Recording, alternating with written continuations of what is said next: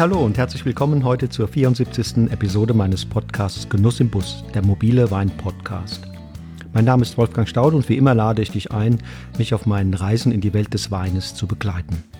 Ein kurzer Hinweis.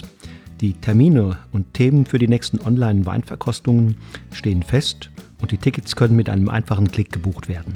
Ich freue mich schon heute auf spannende, interaktive Live-Tastings. Und wie angekündigt und damit tatsächlich fernab meines üblichen Programms hier im Podcast, spreche ich heute nicht mit einem Winzer oder einer Winzerin und auch nicht über deutschen Wein. Zu Gast und am Mikrofon habe ich heute den China-Weinexperten Jörg Philipp. Wenngleich seine spanischen Großeltern mit einem Schuss Wein in der Zitronenlimonade schon früh und wiederholt dafür gesorgt haben, dass Jörg einen möglichst unkomplizierten Zugang zum Wein bekommt, hat es dann doch recht lange gedauert, bis daraus ein Beruf oder gar ein Business wurde. Nach Stationen in der Wirtschaft und der Softwarebranche ist er dann erst mit Ende 30 seiner heimlichen Liebe gefolgt und hat aus seiner Berufung einen Beruf gemacht. Zunächst hat er für verschiedene Handelshäuser gearbeitet und sich dann mit seiner eigenen Firma, der Firma Degustar, selbstständig gemacht. Zu seinen Spezialgebieten wurde die Exportberatung, und die Felder Schulung und Weinsensorik. Und diese Spezialisierung war es dann auch, die ihn eines Tages auf eine chinesische Weinmesse führte. Dort lernte er Osana kennen, verliebte sich und blieb fortan in diesem Land. Seither hat er zwar die meiste Zeit in China gelebt, ist aber immer wieder zwischen den Welten hin und her gereist, mal für die eine, mal für die andere Seite, stets aber als Botschafter des Weins und, wie seine chinesischen Freunde sagen, als Rotkäppchen. So, nun hört selbst rein in dieses spannende Interview mit Jörg Philipp. Los geht's.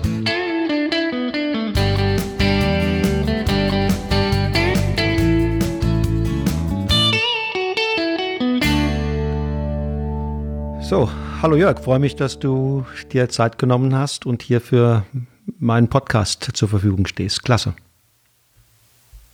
Hallo Wolfgang, ja, erstmal herzlichen Dank, dass ich die Möglichkeit habe und dass du dich mit mir über sowas Exotisches wie China unterhältst. Gerne, das ist spannend. Sag mal, wo bist du heute? Bist du im, in, im Ländle oder bist du in China?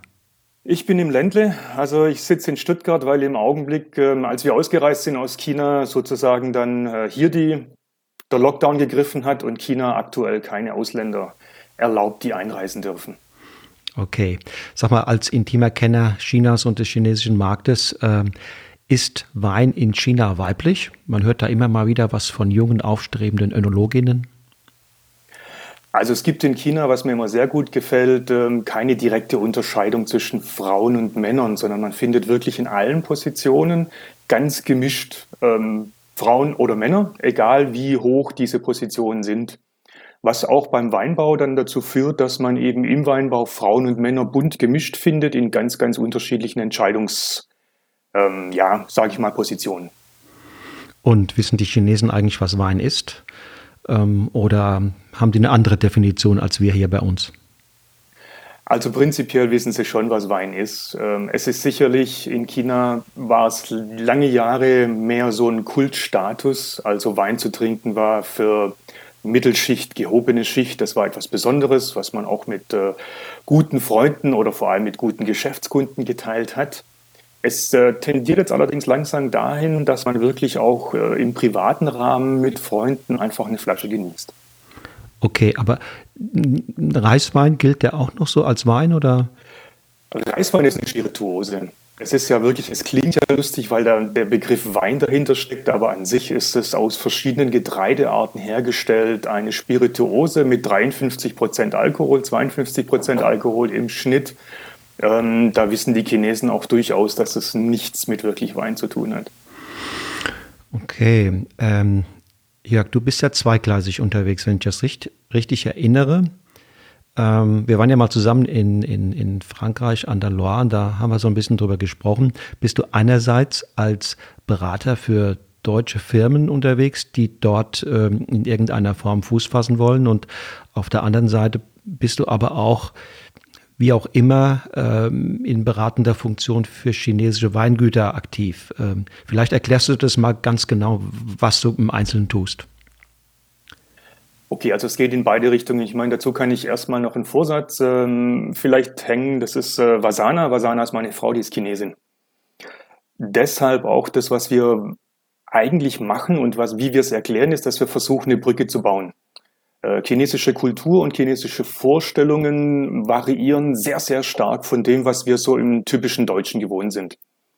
Das führt dazu, dass zum Beispiel ein deutsches Weingut gerne nach China gehen möchte und erstmal so hingeht, wie wenn es versucht, in Deutschland Wein zu verkaufen. Welches in China im Normalfall nicht funktioniert. Das hängt damit zusammen, dass andere Geschäftsgebaren herrschen, teilweise auch andere Kommunikationsmechanismen. Und äh, dieses versuchen wir dann eben den Weingütern zum Beispiel in Deutschland oder auch in Europa zu erklären.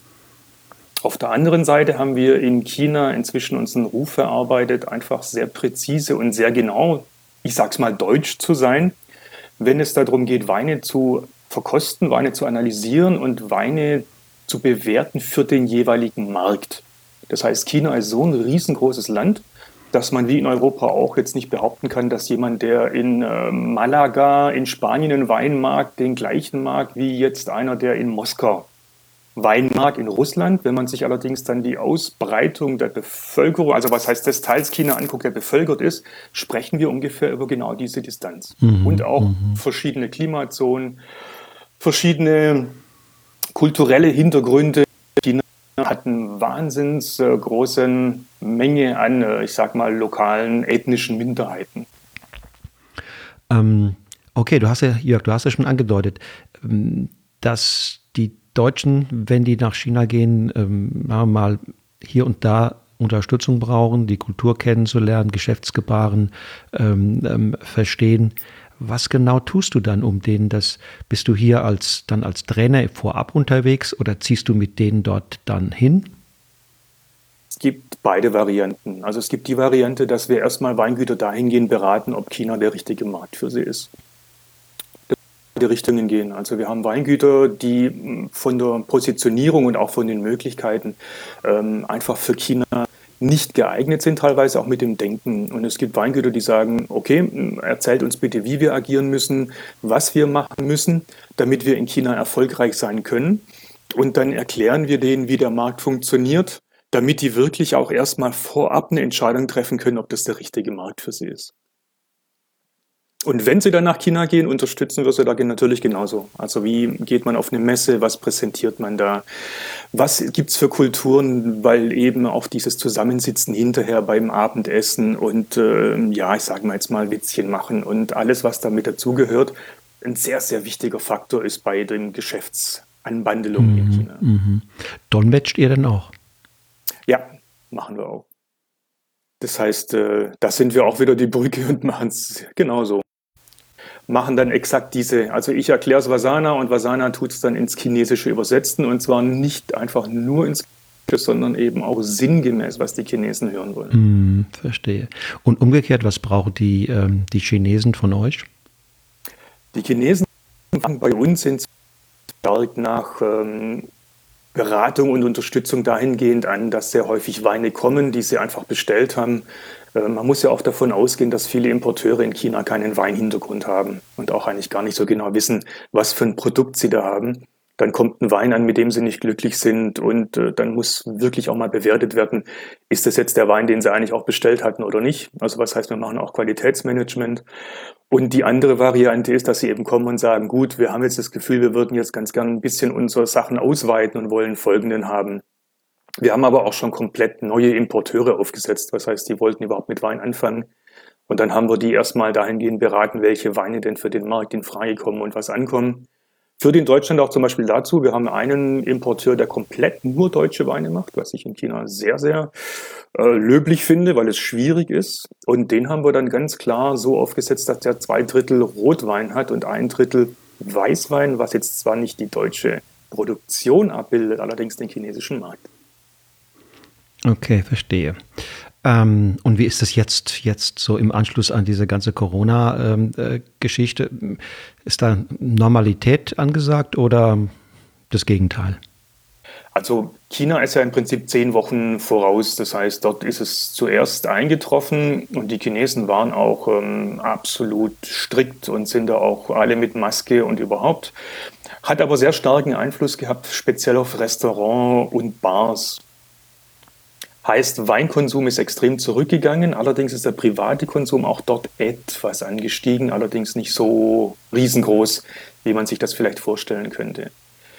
Auswirkungen ähm, heißt auch, dass jetzt im April letzten Monat, also so ganz langsam, es wieder angezogen hat und äh, viele Importeure davon ausgehen, dass im Mai jetzt wieder ein akzeptables Niveau erreicht wird. Nichtsdestotrotz muss man auch klar sagen, dass in China Top-Restaurants in Shanghai und ähnliches dann wirklich einfach komplett den Betrieb aufgegeben haben. Das heißt, es wird auch noch ein bisschen dauern, bis du das nächste Mal oder ihr das nächste Mal ähm, dorthin fliegt. Also nach jetziger Aussage aus Regierungskreisen äh, werde ich das erste Mal vermutlich im Oktober mhm. zurückreisen können, weil dort zumindest eine gewisse Sicherheit herrscht, auch wenn jetzt im Augenblick es immer heißt, ja vielleicht mal im August oder ähnliches, aber Oktober scheint ein ziemlich klares Datum zu sein, wo eine Öffnung wieder stattfindet. Wie ich dich kennengelernt habe, Jörg, ähm, liebst du deine Arbeit? Ähm, was genau liebst du daran? Also prinzipiell ist es bei mir so, dass ich äh, mein Hobby zur Arbeit gemacht habe. Was ähm, früher war Wein für mich immer so ein Ausgleich. Es war einfach irgendwas, was mich beruhigt hat. Es war etwas, äh, mit dem ich mich stundenlang auseinandersetzen konnte und auch einfach hinsetzen und Sachen probieren und lesen und hören kann und es mir nie langweilig wird. Und auch zu dem Zeitpunkt dann gesagt habe, so, und wenn man irgendwie auch was mal Einschränkungen erfahren muss oder ähnliches, ich möchte einfach diesen Zustand kontinuierlich haben und möchte einfach Wein genießen und zwar auch als, meine, als meinen Beruf. Und wann hast du dich dazu entschlossen? Wann war das? Das war 1999, 98. Okay. Habe ich dann mal gesagt, so, jetzt äh, ist wohl der richtige Zeitpunkt. Das war auch interessant, weil da meine Eltern in Rente gegangen sind. Ich habe mir da eine kurze Auszeit genommen, weil ich die nach Spanien gefahren habe. Spanien. Und äh, habe dann mich einfach mal hingesetzt, zwei, drei Monate, und habe mir überlegt, wie soll es denn eigentlich weitergehen? Und Wein war dann, ja, das Resultat. Da hast du eine Ausbildung gemacht, glaube ich auch, ne? Ich habe dann hinterher erstmal in einer großen Weinhandlung angefangen. Da bin ich heute immer noch sehr, sehr dankbar, dass die wirklich, die haben sich meine Bewerbung angeguckt und haben so gesagt, so äh, Entschuldigung, aber kann das sein, dass sie vielleicht ein bisschen überqualifiziert und es nicht wirklich das ist? Und dann habe ich gesagt, doch, doch, alles gut. Ich möchte das gerne machen. Und dann haben sie gesagt, gut, dann probieren wir es einfach. Und haben mir dann praktisch nach der sechsmonatigen Einarbeitszeit sofort dann gesagt, bitte gehen Sie doch nach Koblenz und machen Sie einen Weinfachberater. Okay. Mhm. Und das hast du Anfang 2000 dann gemacht, 2000er Jahre? Äh, das war, also ich war 2004, hatte mhm, ich dann den, mhm, den Weinfachberater. Mhm. Also davor habe ich dann in verschiedenen kleinen Weinhandlungen gearbeitet, habe einfach mal so ein bisschen probiert, habe geguckt, was denn einfach Spaß macht und äh, habe versucht, mich dann auch äh, wirklich ein bisschen vorzubereiten, dass ich für eine Weinhandlung auch aus dem Wissen heraus etwas. Und das, und das China-Projekt habt ihr oder du wann gestartet? Also nach China bin ich zum ersten Mal 2011. Okay. Da bin ich eingeladen worden auf eine Messe. Das war in Zentralchina. Damals haben noch die großen regionalen Regierungen einfach wie wild Ausländer eingeladen und wollten unbedingt Weinspezialisten haben. Dann wurde ich dort eingeladen auf eine Messe und ähm, habe dann auf der Messe Vasana, also meine Frau, kennengelernt. Ja. Und dann regelmäßig nach China gegangen. Und seit wann nennen Sie dich dort Rotkäppchen?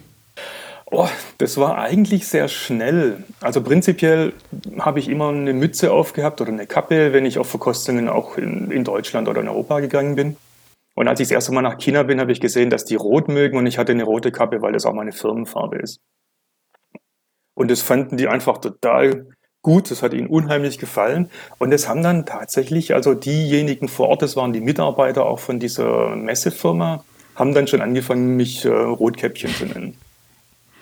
Und dabei ist es geblieben. Dabei ist es geblieben. Also ich habe da nie was gemacht. Ich habe mir da auch nie Gedanken drüber gemacht.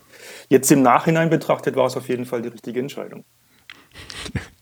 Ja, so hast du äh, einen Wiedererkennungswert, einen sehr, einen sehr klassischen und ähm, überall, wo du auftauchst, da ist er, der Jörg Philipp.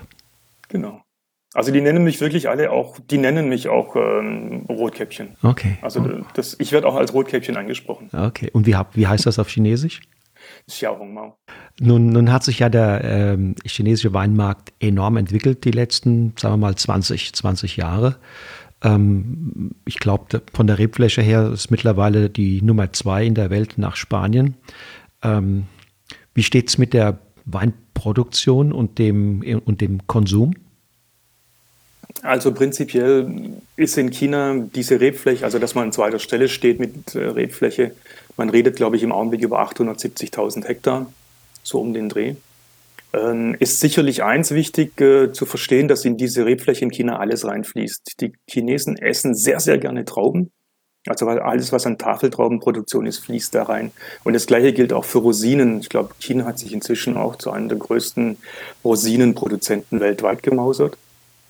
Wenn man von der Rebfläche redet, die wirklich für den Wein verwendet wird, also wirklich für den Anbau, gibt es tatsächlich keine offiziellen Zahlen. Klingt kurios, ist aber wirklich so. Wir mhm. haben das mhm. schon öfters versucht zu eruieren. Es wird vermutlich irgendwas zwischen 100 und 150.000 Hektar mhm. sein. Mhm. Das habe ich auch äh, heute nochmal oder gestern recherchiert. Irgendwo bei 140.000 habe ich, hat mir jemand erzählt. Ähm, das heißt doch nochmal ein bisschen mehr als hierzulande. Das heißt, die produzieren auch mehr als die Deutschen? Ähm, es ist rein technisch möglich. Ähm, es wird sicherlich einfach durch äh, die klimatischen Voraussetzungen nicht überall der Fall sein. China ist in vielen Anbauregionen einfach sehr, sehr trocken. Ähm, Mengen, die dort angebaut werden, können aber teilweise unglaubliche äh, ja, Zahlen erreichen. Mein Favorit, damit du so eine Vorstellung man hast, ist ähm, ich habe das mal, die Chinesen reden in Mu. Also anstatt Hektar wird dort in Mu geredet. Mhm. Ein Hektar sind 15 Mu. Ungefähr, okay. ein bisschen, ein bisschen mehr. Und die haben mir dann eine Ziffer pro Mu genannt. Und ich habe das dann versucht umzurechnen, habe dann zwei, dreimal zweifelnd nochmal nachgefragt und bin dann auf ein Ergebnis von 212 Hektolitern auf den Hektar gekommen. Mhm. Ausgeschlossen also, ist es nicht. Nö, aus, technisch ist es also auch dadurch, dass dort bewässert, bewässert mhm. wird und auch teilweise, mhm. ähm, also alles, was äh, jetzt Düngung und ähnliches, wird auch alles über die Bewässerung geregelt. Mhm. Ähm, ja, technisch ist das machbar. Welche Mengen da dran produziert werden, hm, ist schwierig zu beziffern. Hm, okay. Wir hatten 2018 in, in, in Rheinhessen auch einige Ecken, einige Flächen, wo wir um, um, um die 200 ähm, Hektoliter pro Hektar hatten. Also das ist hier durchaus auch in Spitzenjahren auf, auf flachen Flächen bei einfachem Wein durchaus, durchaus möglich. Und was dir dann auch zeigt, also was dann auf diesen Flächen produziert wird, das sind wirklich einfach Konsumweine. Ja, absolut. Und die Chinesen trinken auch jetzt Wein. Die Chinesen trinken Wein. Ähm, es ist, wie ich am Anfang ja schon mal gesprochen haben, ähm, etwas, was so ein bisschen so dieses ähm, Show-off, wie man das so, so, schön sagt, also einfach mal zeigen und man kennt Wein und man hat einen entsprechenden kulturellen Stand mhm. und äh, ist dann auch bewandert in der Welt, ist schon gereist und ähnliches. Weinkultur in China generiert sich auch wirklich sehr, sehr viel aus äh, Chinesen, die bereits gereist sind, beziehungsweise die dann durch andere, die bereits gereist sind, auch in diese Weingeschichte oder Weinwelt mhm. eingeführt werden. Es ist sicherlich nicht vergleichbar mit uns, dass man sich hinsetzt und sagt, jetzt hätte ich wirklich mal Lust auf ein Gläschen Wein. Es ist sicherlich etwas, das mehr aus äh, einer Zusammenkunft und je nachdem eben, wie wichtig diese Zusammenkunft ist, sich eher daraus generiert, dass man okay. den Wein trinkt. Also immer auch noch ein bisschen Prestige, ne? Ähm, ja, definitiv. Und der größte Teil dessen, was da konsumiert wird, stammt aus eigener Produktion? Der größte Teil wird importiert. Ah ja, okay. Also sowohl die Menge, ich glaube, China bewegt sich inzwischen beim Weinkonsum weltweit an Nummer 5. Also das heißt, es kann einfach auch durch die produzierte Menge in China würde das nicht abgedeckt werden. Andererseits ist allerdings auch dieses, dass äh, es äh, gut ist, das viel interessanter ist, wenn es aus dem Ausland kommt, forciert natürlich einfach auch nochmal. Das heißt, dass unter Umständen chinesische Weine wirklich auf Halde produziert werden, während entsprechende Mengen von ausländischen Weinen importiert werden. Das heißt, chinesischer Wein hat als, als einheimisches Produkt nicht das Image, was die importierten äh, Flaschen haben. Völlig korrekt. Mhm. Und welche Rebsorten ähm, gibt es da so? Haben die, haben die Indigne, also eigene, eigene Sorten oder sind das letztlich heute die, die wir kennen, also die internationalen Stars, Cabernet, Chardonnay und Co. Also prinzipiell wird in China äh, international angebaut. Das heißt, äh, die Nummer 1 Rebsorte in China, Anbaufläche ist Cabernet Sauvignon. Es gibt noch eine andere Rebsorte, die kurioserweise Cabernet Gernischt heißt. Der Name kommt vermutlich äh, von einem kleinen Schreibfehler, weil das jemand mitgebracht hat. Man sagt, es hat ein Deutscher mitgebracht und hat nicht genau gewusst, was es ist. Hat es Cabernet gemischt genannt. Und wenn du jetzt das M sozusagen so ein bisschen abgesetzt schreibst, kriegst du ja ein R und ein N. Mhm, okay. Deswegen kommt vermutlich Cabernet Garnisch. Man weiß aber heute, dass es Carmenère ist. Also es wurde seinerzeit Carmenère importiert. Äh, vermutlich hat es sich natürlich auch entsprechend hier an die Gegebenheiten angepasst, weil das wurde so um 1900 importiert und hat sich dann auch vermutlich weiterentwickelt. Ist allerdings eine wichtige Rebsorte. Es gibt auch tatsächlich ja ganz normal asiatische Rebsorten. Also mhm. es gibt mhm. ja auch Vitis-Varianten, die in Asien vorkommen, wie Amorensis zum Beispiel. Genau. Mhm. Ist allerdings in China jetzt vom Renommee her nicht so hoch angesehen, obwohl verschiedenste Eigenschaften von der Rebsorte deutlich besser nach China passen als internationale Rebsorten. Okay, du hast ja vorhin schon mal angedeutet, es ist relativ trocken. Ähm, ähm, wie, wie steht das da mit, dem, mit den Spät- oder Frühfrösten? Mhm. Also man kann es nicht Spät- oder Frühfrost. Ich glaube, in China muss man das einfach einen Frost nennen und der geht irgendwo von November bis April. Speziell in den äh, Regionen, die mehr im Landesinneren sind. Man kann sich das ein bisschen vorstellen, wenn man sich den gelben Fluss anguckt in China, hat man so eine, leichte Orientierung. Das ist wie so ein Streifen. Das fängt an der Küste an, ist Shandong ist mediterran, sogar teilweise relativ feucht, geht dann so ein bisschen rein, da kommt dann Henan, dann geht es dann weiter, dann kommen dann auch so Sachen wie Shaanxi, dann kommt dann innere Mongolei und dann kommt Ningxia. Ningxia ist von Gobi durch einen Bergrücken getrennt. Das heißt, wir gehen hier wirklich von wüstenartigen Verhältnissen aus und wenn es da keinen gelben Fluss gäbe, würde auch nichts wachsen. In der Region ist es im Winter minus 20 Grad und zwar über Monate. Okay. Das heißt, eine Rebe würde schlicht und ergreifend nicht überleben. Ja. Die werden eingegraben im Winter. Hm, okay.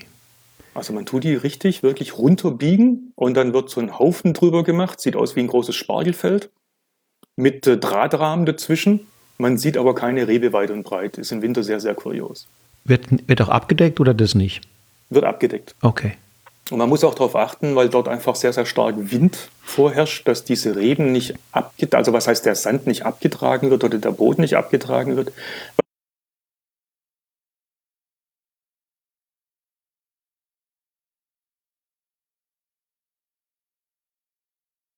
Und da ist trocken ohne Ende. Also wenn eine Rebe also in, so richtig kalt dann freigelegt wird, dann schlicht und ergreifend die zerstört. Ähm, und das, was da jetzt produziert wird, ist das von, von der Stilistik her, sagen wir mal erst von der Stilistik, dann von der Qualität her, ist ein bisschen das, was wir hier von, von Europa kennen? Oder zu sagen, nee, das ist letztlich schon stilistisch was, was Originäres, was Eigenes? Also prinzipiell, als China angefangen hat, jetzt was moderner Weinbau ist, so in den 80ern, also 1980er, ähm, wurden sehr viele französische Berater angeheuert. Deswegen auch Cabernet Sauvignon, obwohl auch sowas äh, Kurioses wie Marcellan zum Beispiel sehr populär ist in China. Ähm, ein bisschen frostresistenter, auch gegen irgendwelche Pilzkrankheiten und äh, definitiv auch eine schöne hohe Säure, die einfach bei dieser Hitze notwendig ist. Also die wussten manchmal schon, was sie gemacht haben, aber es war halt alles sehr, sehr französisch angehaucht. Mhm, mh. Und das ist auch die Stilistik, die vorherrscht. Was heißt, viele Weingüter wollen etwas Französisches produzieren, unabhängig davon, ob das gelingt oder nicht. Ähm, in den meisten Fällen ist dann einfach sehr, sehr intensive, konzentrierte Weine mit extrem viel Holz die zwar so gewollt sind, allerdings jetzt nicht unbedingt einen französischen Stil abdecken, sondern einfach so dieser Grundgedanke Cabernet Sauvignon, sehr lange Zeit auf der Maische, sehr schön viel Farbe extrahiert, hinterher nochmal mindestens ein Jahr oder besser zwei ins Holz.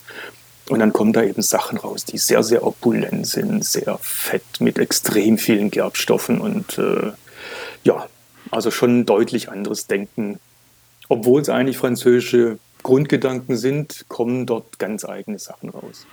Ist das im Wandel? Denkst du, das wird in ein paar Jahren anders sein? Also ich hoffe es ehrlich gesagt. Und auch wenn ich dort unterwegs bin und immer auf äh, Podiumsdiskussionen eingeladen werde oder einfach auch gefragt werde zu chinesischem Markt, sage ich immer, sie müssen wirklich ihren eigenen Stil finden. Eigener Stil heißt zu gucken, was ist denn bei uns wirklich nachgefragt? Was möchte denn auch gegebenenfalls, was gibt die Landschaft her? Was macht denn Sinn bei uns? Und was möchte denn eigentlich auch der Chinese an sich trinken? Und das variiert unter Umständen sehr, sehr stark von dem, was in, gegebenenfalls international gefragt ist oder was eben hm, auch in anderen Ländern angefragt ist, die dann nach China kommen und dort beraten. Die bringen sehr, sehr häufig ihre eigenen Ideen rein, ohne wirklich nachzugucken, was der Markt eigentlich braucht. Mhm. Also ich hoffe sehr, sehr stark und ich gehe davon aus, dass China seinen eigenen Weg findet. Das heißt, das, was in Europa, sagen wir mal, bei den fortschrittlichsten und ambitioniertesten Winzern sozusagen das Top-Thema ist Terroir, äh, ursprungstypische Weine ähm, erzeugen, die auch ein gewisses Alleinstellungsmerkmal haben. Das ist dort noch kein Thema. Nee, also im Augenblick leider noch nicht. Okay. Und wie sind die jungen Leute ausgebildet? Gibt es da, gibt's da so wie bei uns Möglichkeiten, das zu studieren, Ausbildungen zu machen, Lehren? Ähm, wie läuft das da ab? Es gibt äh, landwirtschaftliche Universitäten und es gibt auch durchaus weinbauliche Fachrichtungen. Ähm, ich habe mich da mit einer Professorin Weinbau mal unterhalten, das war letztes Jahr, war auch ein sehr interessanter Aspekt, auf den ich nie gekommen bin. Die Situation für junge Leute ist, dass die ja auch eine Perspektive haben wollen. Nun gibt es verhältnismäßig wenig Weingüter in China und ähm, jemand, der sozusagen mit dem Studium dann fertig ist, kann dort einfach als Keller Hilfe anfangen mit einem sehr, sehr niedrigen Lohn und sehr unattraktiven Arbeitszeiten. De facto gehen sehr viele auch ins Ausland. Das hängt damit zusammen, dass Chinesen gerne reisen, dass es auch ein ganz anderes Prestige hat, wenn ich eben dann im Ausland studiert habe oder im Ausland gelernt und auch in ausländischen Weingütern gearbeitet. Das gibt dann wieder so ein bisschen Renommee und Ansehen zurück in Weingüter, wenn ich dann eben nach China komme und dort wieder anfange. Heißt, es gibt die Möglichkeit, in China zu studieren. Es wird in gewissem Umfang angenommen. Allerdings ist es viel interessanter, ins Ausland zu gehen. Und umgekehrt holen die Chinesen sich auch ähm, Expertise, Know-how aus dem Ausland, ähm, eventuell sogar über gemeinsame Unternehmungen, Joint Ventures? Es wird äh, von den Weingütern werden sehr häufig ähm, einfach Experten eingeladen. Teilweise werden auch dann Weingüter kreiert, die wirklich dann Joint Adventure zwischen einem ausländischen Weingut und einem chinesischen Weingut sind. Ich glaube, wir kennen hier zum Beispiel Changyu Moser. Changyu Moser ist ja Lenz Moser, der zusammen mit dem größten Weingut Chinas, äh, Changyu, zusammen dann ein Joint Adventure gemacht hat in Ningxia. Und äh, dort sieht man dieses, was eigentlich auch sehr, sehr häufig passiert und was sehr gerne gemacht wird. Also, dass man sich sozusagen etwas Ausländisches reinholt, um dem eigenen Wein mehr Renommee zu geben. Sehr häufig passiert es auch eher für den eigenen Markt. Das heißt, man macht sowas nicht, um dann im Ausland besser unterwegs zu sein, beziehungsweise dort auch erfolgreicher. Es wird sehr, sehr häufig einfach gemacht, damit man im eigenen Land seine Weine verkaufen kann. Und die meisten Weingüter orientieren sich auch auf den lokalen Markt. Das heißt, äh, Kooperationen oder Joint Ventures mit zum Beispiel Rothschild oder Pernod Ricard oder Penfolds haben letztlich auch das, nicht nur das, den Zweck, ähm, Know-how reinzuholen, sondern auch sozusagen das Image der im Land produzierten Weine aufzupolieren. Völlig korrekt. Also da ist es wirklich so, dass ähm, auch die Projekte jetzt in Shandong zum Beispiel von äh, Lafite Rothschild ähm, solche Geschichten, also Long Day, solche Geschichten werden eigentlich anfänglich mit einer großen chinesischen Bank zusammen oder mit einem Investor gemacht. Und äh, die haben zum Beispiel sich sehr, sehr lange Zeit gelassen, weil sie eben westliches Denken hatten und gesagt haben, okay, die Qualität ist noch nicht so, wie wir es uns vorstellen, noch nicht so. Das hat sieben Jahre gedauert, dann ist die Bank ausgestiegen und gesagt, Entschuldigung, das geht zu lang, wir wollen hier Wein verkaufen und wir wollen letztendlich hier auch mal was draus sehen und haben dann äh, mehr oder weniger, also die ganze Investition und ähnliches. Ich kenne jetzt leider nicht genau dahinter, wie denn so jetzt das aussieht, auch finanziell, aber die sind dann ausgestiegen, weil das einfach nicht schnell genug ging. Die Chinesen möchten es ganz schnell haben. Mhm, mhm und äh, mhm. der Wein wurde letztes Jahr zum ersten, der erste Jahrgang präsentiert. Der 17er. Die, genau, aber die Geschichte ist schon halt, also die haben irgendwann mal, sage ich mal, die, die Rebflächen wurden angesetzt, irgendwann ähm, nach 2000 wurden die ersten Geschichten angefangen. Und es hat einfach viel zu lange gedauert für Vorstellungen von Investitionen in China. Hattest du, Jörg, schon die, die besten chinesischen Weine im Glas? Ich habe sie schon probieren dürfen, ja. Also ich hatte sowohl diesen Lafitte schon, ich hatte auch schon Ao Yun, das ist so von äh, ja, Louis Vuitton, Moët Hennessy, mhm, mh. die dann in Yunnan sind, das durfte ich auch schon probieren. Es Dieser Luxuskonzern da. Genau. Es gibt schon andere Weine in China, die meisten davon durfte ich schon probieren. Kennst du auch die Weine von äh, Judy Kahn? Ähm, Grace Vineyard? Ja. Grace habe ich äh, neulich bei einer Blindverkostung zusammen mit ein paar von diesen anderen ganz renommierten ein hübsches Video gedreht. War sehr spannend. Also da haben wir wirklich nicht gewusst, was wir probieren. Wir haben 40 Flaschen aufgezogen. Aber das ist schon ganz gut, ne? Und äh, das Zeug ist wirklich richtig gut. Also das muss man schon sagen. Die, also drei von den Weinen waren auch letztendlich Gewinner. Okay, okay. Von dem Weingut. Sind aber, weißt du, ob die aktuell irgendwo hier in Europa unterwegs sind? Oder ob die irgendwas da machen? Ich hab, bin denen irgendwo mal begegnet. Ich weiß, ich kann es gar nicht mehr sagen, wo das war. Ich habe vorhin schon mal nachgedacht, aber ich habe mir nur mal eine Notiz gemacht. Mhm. Keine Ahnung, wo das, wo das ganz genau ähm, gewesen ist. Weil ich bin immer wieder auf der Suche, also ich habe auch Anfragen teilweise von Importeuren, die sagen, ich möchte ganz gerne mal mit ein bisschen chinesischen Wein arbeiten, möchte aber keinen eigenen Import machen oder ähnliches. Und es gibt fast nichts in Europa auf dem Es gibt wenig, genau. Und, aber der Preis war auch schon ganz schön. Äh, oh ja, ja, der, ist, der war top, der Preis. also, also Aoyun zum Beispiel kostet eine Flasche 350 US. Ja, ja, ja, ja, okay. Und äh, ich glaube, also ich meine, äh, jetzt dieses Long Dai, was von Lafitte ist, das ist günstiger. Aber ich meine, günstiger, ich glaube, das kostet 290 oder so. Okay. Das also, heißt, in den Export geht im Grunde genommen kaum was, aber wenn, dann sind es sozusagen diese, diese kleinen, diese Rosinen, ne? Es gehen Rosinen in den Export beziehungsweise Weingüter, die einfach ähm, international Renommee deswegen erlangt haben, weil der Weinmacher aus mal in Frankreich gelernt hat oder weil die auch dann sprachlich unterwegs sind, dass die sich wunderbar auf Französisch unterhalten können. Deswegen wird man interessanterweise auch in Frankreich relativ viel chinesischen Wein finden, zwar in sehr, sehr kleinen Mengen, aber die haben irgendwie alle eben mal Französisch gelernt oder in Frankreich eine Ausbildung genossen und versuchen dann da ihre Weine zu etablieren. Und gibt es in China im Moment sowas wie eine Aufbruchsstimmung? Also nach dem Motto, ich, wir, wir werden das Ding ähm, rocken die nächsten Jahrzehnte? Also Chinesen wollen immer Nummer eins in der Welt sein, und zwar egal bei was. Und es wird auch bei Wein so sein. Das heißt, die Rebfläche war jetzt nicht mal so wichtig in dem Sinne. Äh, ich glaube, irgendwann mal werde ich es dann, dann auch mal genau nachgucken. Ich habe mal nachgerechnet, weil Teilweise werden Rebflächen in Proportionen angegeben und es wurde dann die Proportion von den Rebflächen angegeben, die eben für den Weinbau verwendet würden. Wenn ich das korrekt hochrechne, ist es eigentlich so, dass China rebflächenmäßig Spanien bereits überholt hat. Okay. Aber offiziell wird es eben nicht so dargestellt. Teilweise hat die chinesische Regierung auch einfach eigene Interessen dann wird manches so oder so dargestellt, aber die wollen definitiv Nummer eins werden und die werden einfach aufgrund von der Größe der Bevölkerung und von der Entwicklung sicherlich auch beim Konsum da ordentlich nachlegen und relativ schnell sich in den Top 3 etablieren. Und was glaubst du, was sind so die nächsten, die nächsten Schritte? Wird man sich stilistisch weiterentwickeln? Ähm, wird es so etwas geben in den nächsten ein, zwei Jahrzehnten, was, wo man dann sagt, okay, das ist was Ursprungstypisches, was für bestimmte chinesische Weinbauregionen typisch ist, ähm, eigener Stil oder wird es im Grunde genommen für uns aus unserer europäischen Sicht nichts anderes sein als, als ähm, Weine, die irgendwo in der Welt gemacht worden sind, ganz gut vielleicht, aber äh, sagen wir mal, keine stilistische, emotionale Bereicherung darstellen. Mhm. Ich denke mir, es wird eine Mischung sein. Es wird sicherlich ein großer Prozentzeit, Prozentanzahl das sein, was eben auch produziert wird weltweit. Ich denke mir, da können wir es ein bisschen mit der neuen Welt vergleichen. Da hatten ja auch ein paar Jahrzehnte gedauert, bis sie dann irgendwann gesagt haben, okay, wir wollen doch was Eigenständiges machen.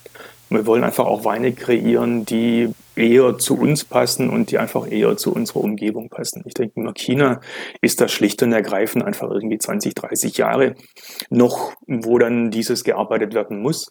Es ist auch so, dass ich ja immer hoffe und sage, ja, man kann sich ja andere Länder angucken, was die gemacht haben und wie sich da entwickelt hat.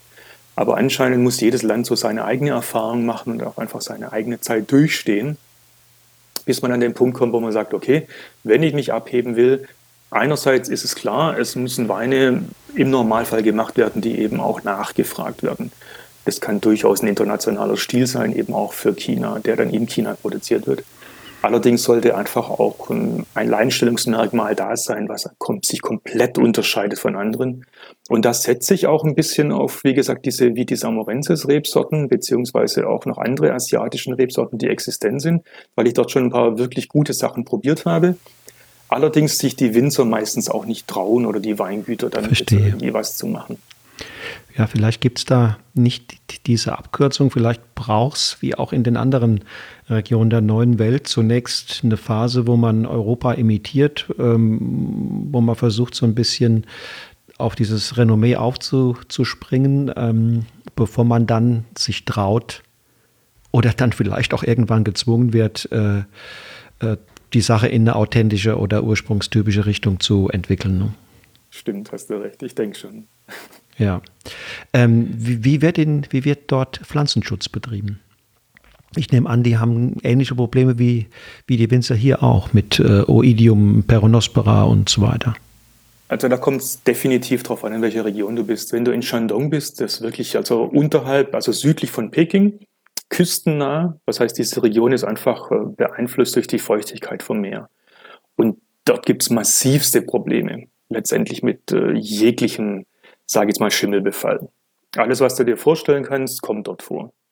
Da ist sogar so, dass, äh, wenn es dann wirklich interessant ist, also im Juni, Juli, August, die höchsten Niederschläge sind.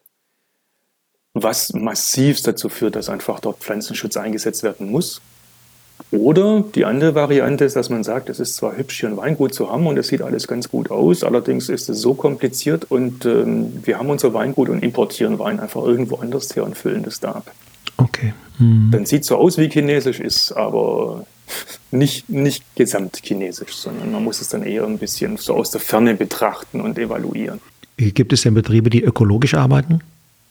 Die gibt es tatsächlich. Also wir bringen relativ, also wir haben die letzten Jahre immer Muster gebracht für den Bioweinpreis in Deutschland.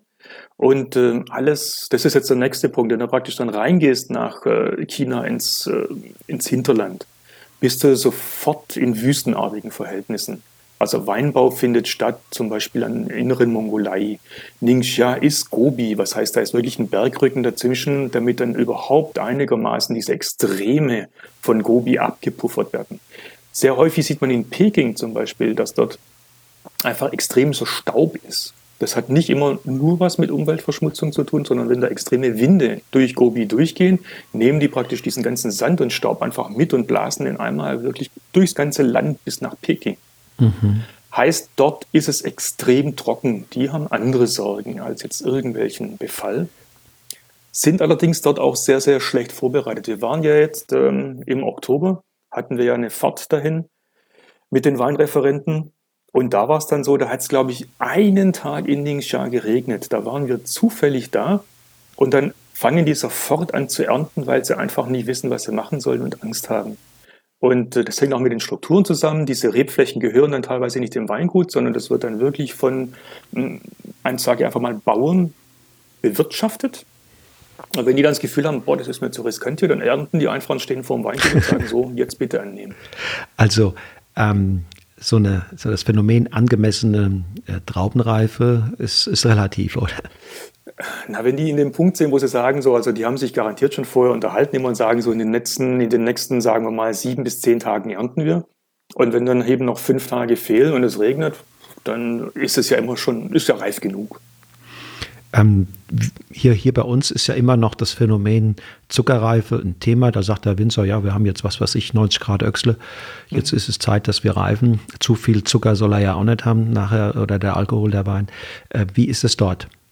Haben die eine ähnliche, erzielen die Trauben eine ähnliche Reife und ist der Reifungsprozess, wie man hier sagt, von der Blüte bis zur Ernte 100 Tage?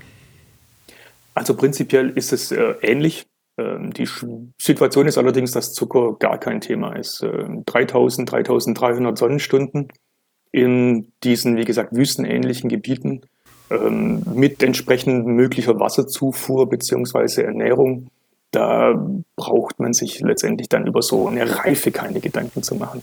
Dort ist es eher ein Problem, dass die Böden extrem hohen pH-Wert haben. Das heißt, die liegen alle einfach so siebeneinhalb bis acht im pH-Wert.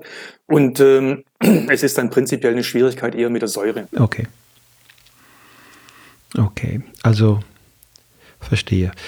Verstehe. Und wie drückt sich das dann im Keller aus? Äh, chaptalisiert werden muss nicht, wird dann gesäuert?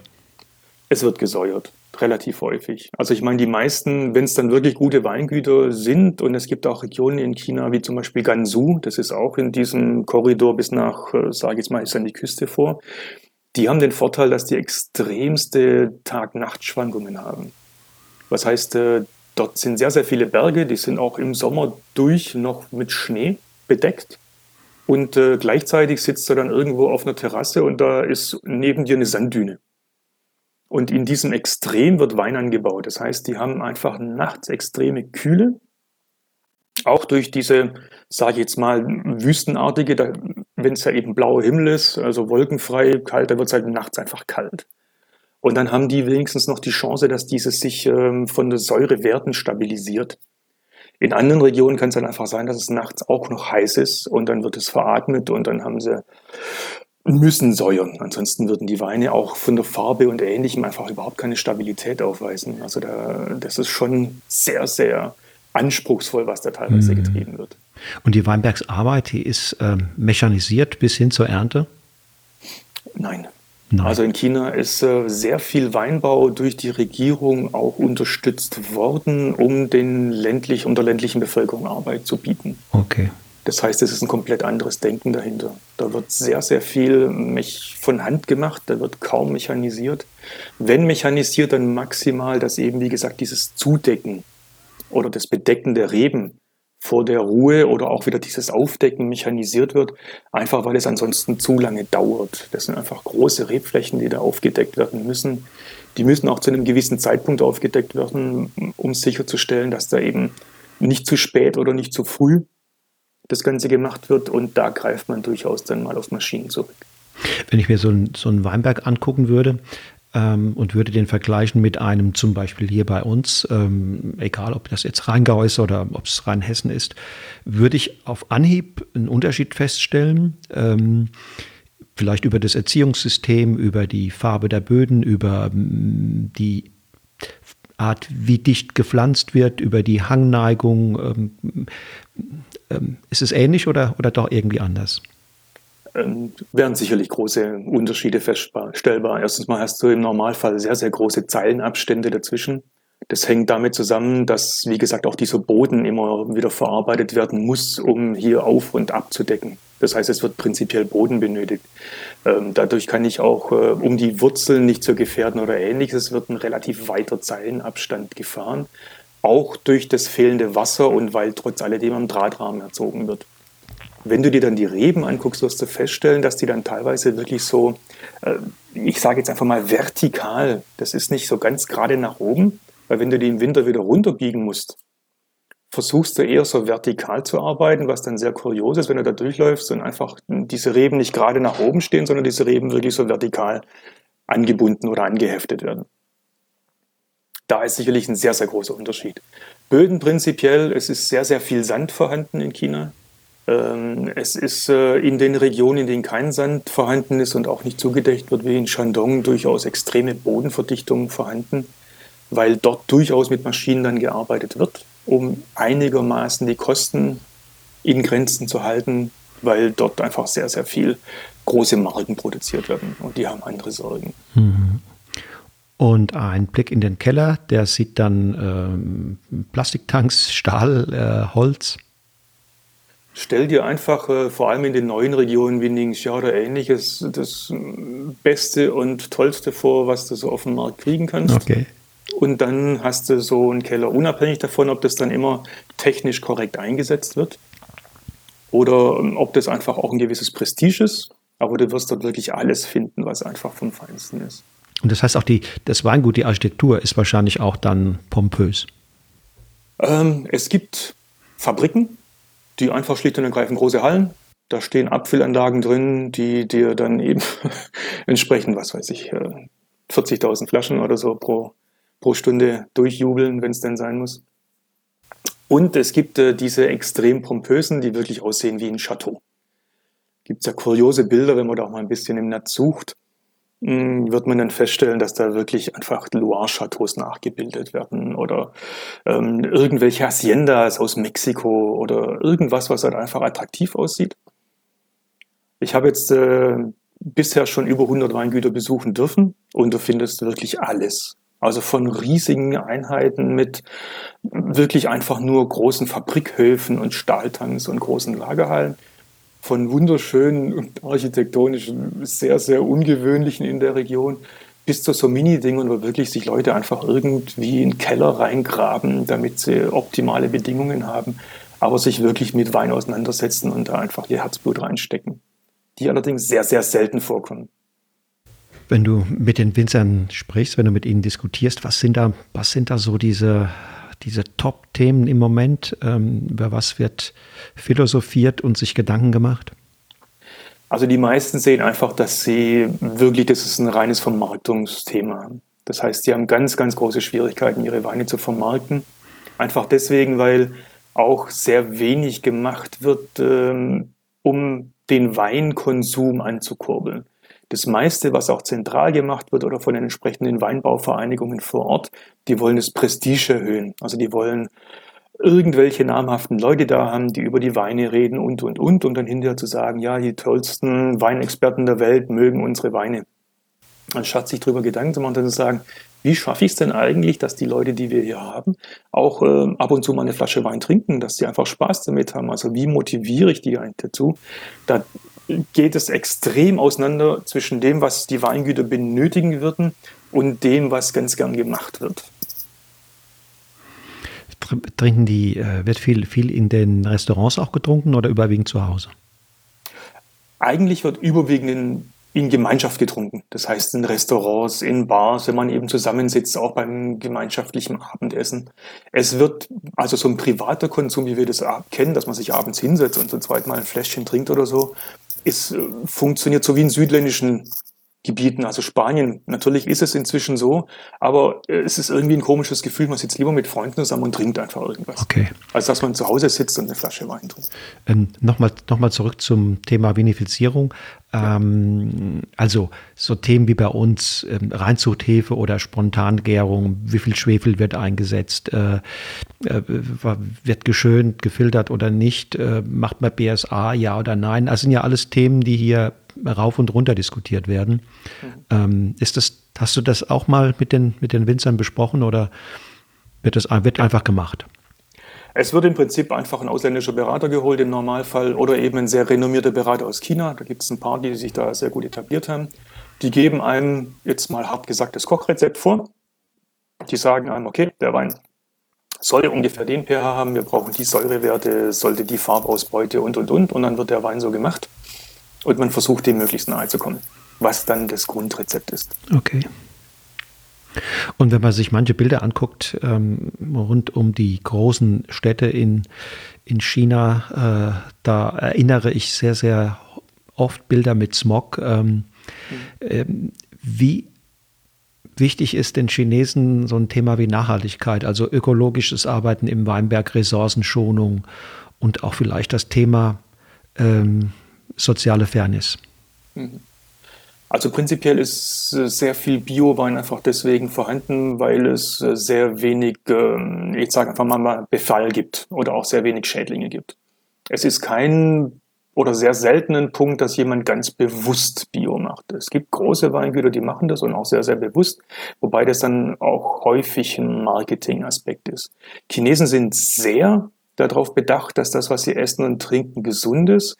Ähm, das sieht man auch in der gesamten Kultur. Das heißt, viele Dinge werden konsumiert, weil sie sich positiv auf verschiedene Organe auswirken oder positiv auf verschiedene, ich sage jetzt mal, Lebenssituationen auswirken. Also hier ist der Chinese sehr, sehr sensibel und es wird auch wirklich sehr, sehr bewusst gemacht. Dass dieses dann wirklich auch bewusst im Weinmachen umgesetzt wird, sehe ich eher nicht. Oder noch Sondern nicht. Es ist ja. entweder passiert einfach, weil es auch den klimatischen Voraussetzungen so ist, oder es ist eben dann nicht so, weil klimatisch nicht möglich ist und dann macht man sich auch keine Gedanken darüber. Es wird allerdings immer, immer stärker und immer wichtiger werden, weil ansonsten ähm, auch der Markt nicht mitzieht. Das heißt, wenn ich nicht das äh, anbiete, was der Markt verlangt, und der Markt verlangt eben zuverlässige, gesunde mm, und auch nachvollziehbar, wie denn so ein Produkt entsteht, werde ich mir irgendwann meine Weine am Markt vorbei produzieren, auch in mhm. China. Mhm. Und Thema soziale Fairness, was fällt dir dazu ein? Was hast du beobachtet? Also prinzipiell muss man China wirklich dazu sagen, in einigen von diesen Regionen, die existieren nur, weil äh, die Regierung dort praktisch irgendwas aus dem Boden gestampft hat. Da gab es früher nichts. Dazu muss man auch wissen, dass äh, was äh, verschiedenste Regionen angeht, die Landbevölkerung sehr arm ist und äh, auch ein sehr hoher Prozentteil an Moslems. Diesen, ähm, sage ich jetzt einfach mal, Bevölkerungsgruppen wollte man einfach Möglichkeiten bieten.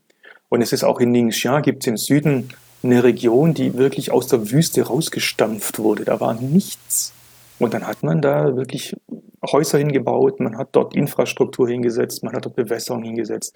Hat anfänglich Mais angebaut, hat dann aber festgestellt, dass er sehr, sehr viel Wasser braucht. Dann hat man gesagt, was braucht denn weniger Wasser? Und festgestellt, dass äh, Reben ungefähr zweieinhalb Mal weniger Wasser brauchen als Mais. Und dann macht man eben Rebanbau. Sind die Chinesen zufrieden mit ihrer Regierung? Die Chinesen sind sehr, sehr ähm, stolz auf ihr Land. Sie sind äh, im Normalfall auch sehr, sehr zufrieden mit dem, was die Regierung macht, vor allem in den ländlichen Regionen, also auch bei großen Bevölkerungen. Und äh, in anderen Regionen oder auch bei anderen Bevölkerungsschichten ist es teilweise einfach so, dass sie sagen, das ist eben so in China. Und äh, wir stehen hinter China und wir ziehen damit. Und das betrifft auch quasi so, sagen wir mal, so traditionell aufmüpfige äh, Gruppen wie, wie äh, Künstler, Studenten und so weiter. Es ist in China politisch also ein sehr, sehr schwieriges Thema. Das sieht man im Augenblick, glaube ich, ganz gut an Hongkong. Dort ist ja sozusagen die Ansammlung dessen, dass Menschen gewohnt waren, eigene Entscheidungen zu treffen, ihre Meinung frei zu äußern und, und, und. Welches im Augenblick irgendwie in Gefahr ist. Gefahr dahingehend, dass äh, sich Menschen eben nicht mehr so äußern können, wie sie es vorher gemacht haben, weil sie unter Umständen sonst irgendwelche Repressionen befürchten müssen. Ähm, für China ist das teilweise wirklich einfach ein ganz normales Vorgehen. Das heißt, man kann nur nach vorne gehen und überhaupt, wenn man eben zusammen in eine Richtung marschiert. Und wenn dann irgendjemand eben nach links oder rechts ausreißen will, dann passt es nicht in die Marschrichtung. Und damit sind die allermeisten einverstanden. Das machen die allermeisten. Mhm, mh. Also das ist, glaube ich, teilweise auch nicht unbedingt eine Hinterfragung, sondern es ist einfach eine, das ist ein Status, das ist so. Mhm. Also Datenschutz oder Big, Big Brother is watching you, ähm, das wird akzeptiert macht man sich eigentlich gar keine gar Gedanken. Keine Gedanken, okay. Das ist bei mir auch so, ich weiß ganz genau, wenn ich nach China gehe, es wird zu jedem Zeitpunkt, weiß man, wo ich bin, wo ich mich aufhalte, was ich gerade mache. Ähm, einerseits durch, durch das Handy, andererseits durch die Gesichtserkennung in den Straßen und, und, und. Also da brauche ich mir keine Gedanken machen, dass man nicht genau weiß, was ich mache. Wenn du zehn Jahre vorausguckst, was glaubst du, wo wird der chinesische Wein stehen, im Inland, vielleicht aber auch ähm, im Export, im Ausland. Und wo siehst du dich in, äh, in zehn Jahren? Also im Augenblick sehe ich auch, äh, weil es war jetzt wieder, sage ich jetzt mal, der Tag oder Nationaltag der chinesischen Regierung, die setzen sich ja einmal im Jahr zusammen. Ähm, es wird ganz massiv daran gearbeitet, intern Konsum zu steigern. Ich denke mir, das ist auch die Richtung, die im Augenblick China geht. Sie wollen im Prinzip äh, viel stärker internen Konsum und äh, autark werden. Das kann auch sein, dass, wie gesagt, das sieht man jetzt auch mit verschiedenen Handelskriegen, dass hier einfach zu viel Energie verschwendet wird und es einfach zu labil ist, was da passiert. Also man möchte einfach darauf setzen, dass mehr Konsum intern stattfindet und man deswegen sozusagen ein eigenes stabiles System findet. Prinzipiell wird es dem chinesischen Wein sehr zugutekommen. Das wird natürlich auch erstmal hm, auf Konto von ausländischen Weinen gehen. Man sieht es teilweise auch in sozialen Netzwerken, wenn dann zum Beispiel irgendein äh, Weinmagazin, das sie normalerweise auf chinesische Weine äh, auch dort sehr gut, die posten dann irgendwas über einen Wein aus Chile.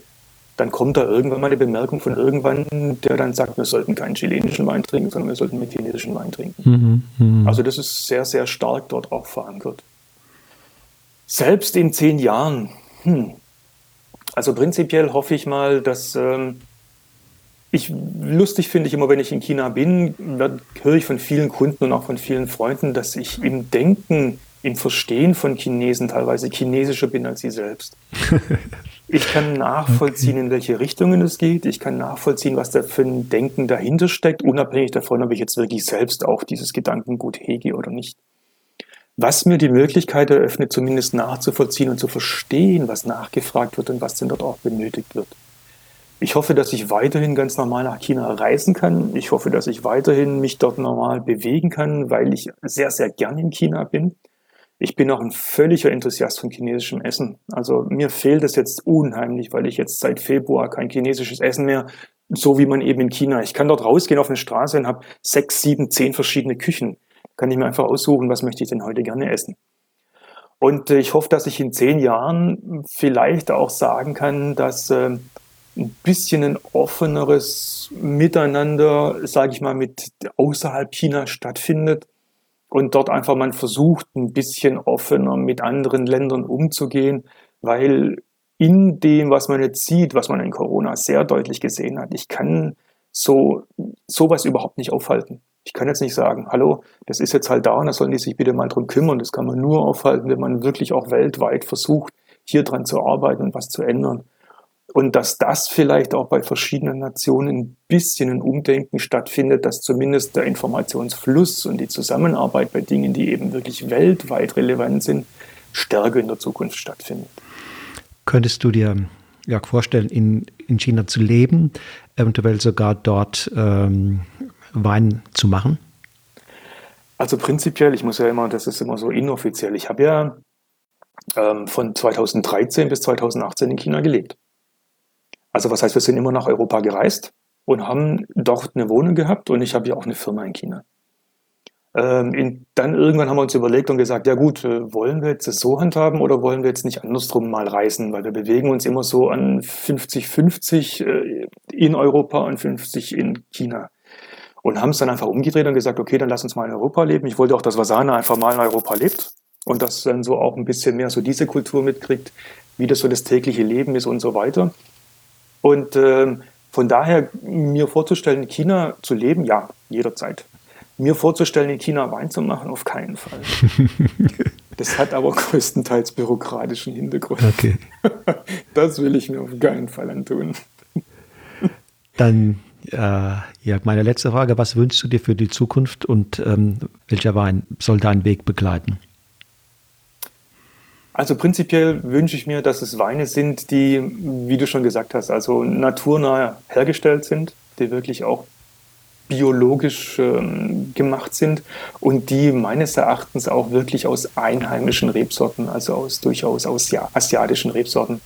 Und solche Geschichten würde ich gern haben und solche Geschichten würde ich mich auch gern unterhalten und würde auch gern Leute dazu motivieren, das auch zu probieren.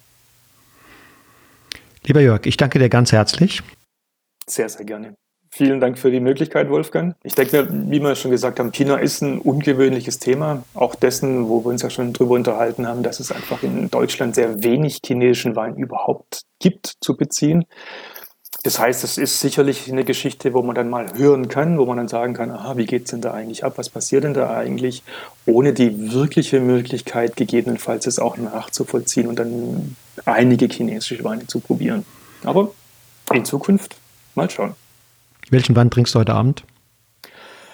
Also heute Abend habe ich mir eigentlich, muss ich gestehen, eher einen Petnat vorgestellt und der ist aus, aus der Pfalz. cool. Also, danke, mach's gut. Danke auch, Wolfgang. So, ihr Lieben, das war das Interview mit Jörg Philipp, dem China-Weinexperten, dem es mit seiner charmanten Art und seiner roten Kappe nicht nur gelungen ist, Vasana zu seiner Frau zu machen, sondern die ganze chinesische Weinwelt für sich einzunehmen. Sehr gerne verlinke ich euch den Kontakt zu ihm in den Show Notes zu dieser Episode. Nächste Woche dann ist Andi Knaus aus Weinstadt Strümpfelbach zu Gast hier im Podcast und läutet mit seinem Auftritt eine mehrteilige Serie rund um die Weine Württembergs ein. Ich freue mich, wenn ihr dann wieder dabei seid und wünsche euch bis dahin alles Gute. Lasst es euch schmecken. Tschüss und auf Wiedersehen.